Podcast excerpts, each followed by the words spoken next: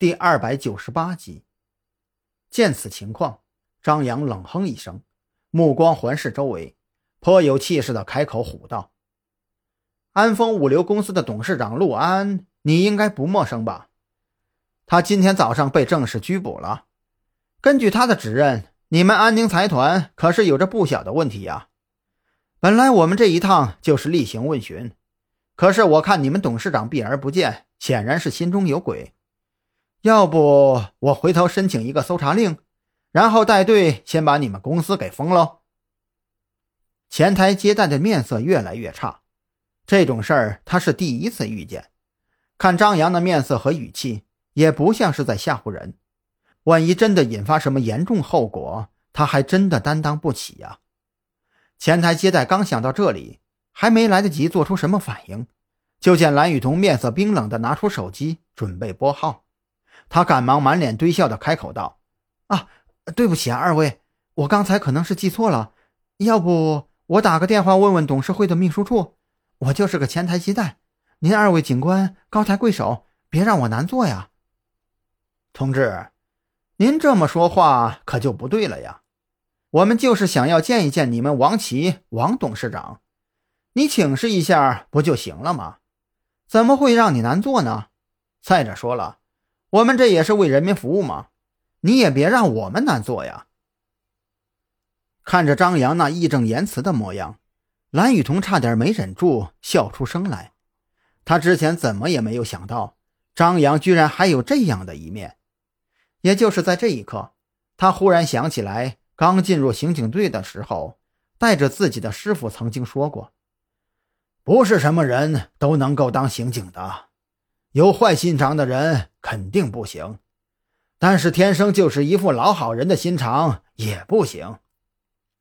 所以说，特殊岗位需要的就是脑袋灵光、不拘一格的家伙，而眼前的张扬，岂不是刚好符合师傅心中那天生就是刑警的标准吗？张扬可不知道，就这么一瞬间的功夫。蓝雨桐竟然想了这么多，他一脸认真地盯着前台接待，在他的目光直视之下，那前台接待从一开始的镇定自若变得拘谨起来，最后干脆拿起电话开始向上级请示。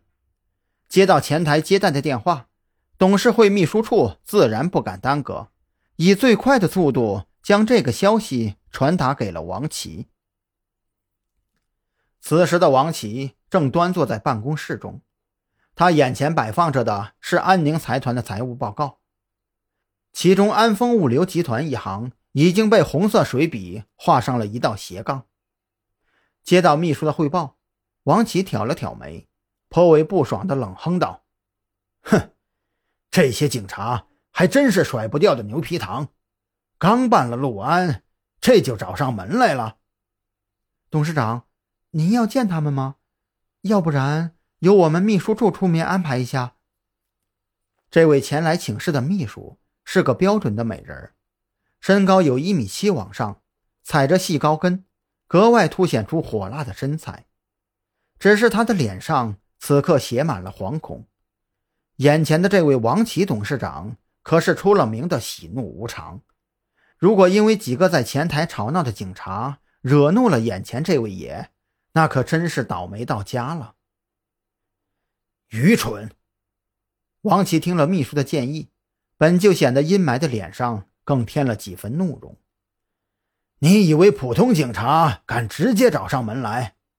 咱们这是什么地方？这是摆明了要敲山震虎，摆明了来者不善呐！你们几个秘书出面顶个屁用！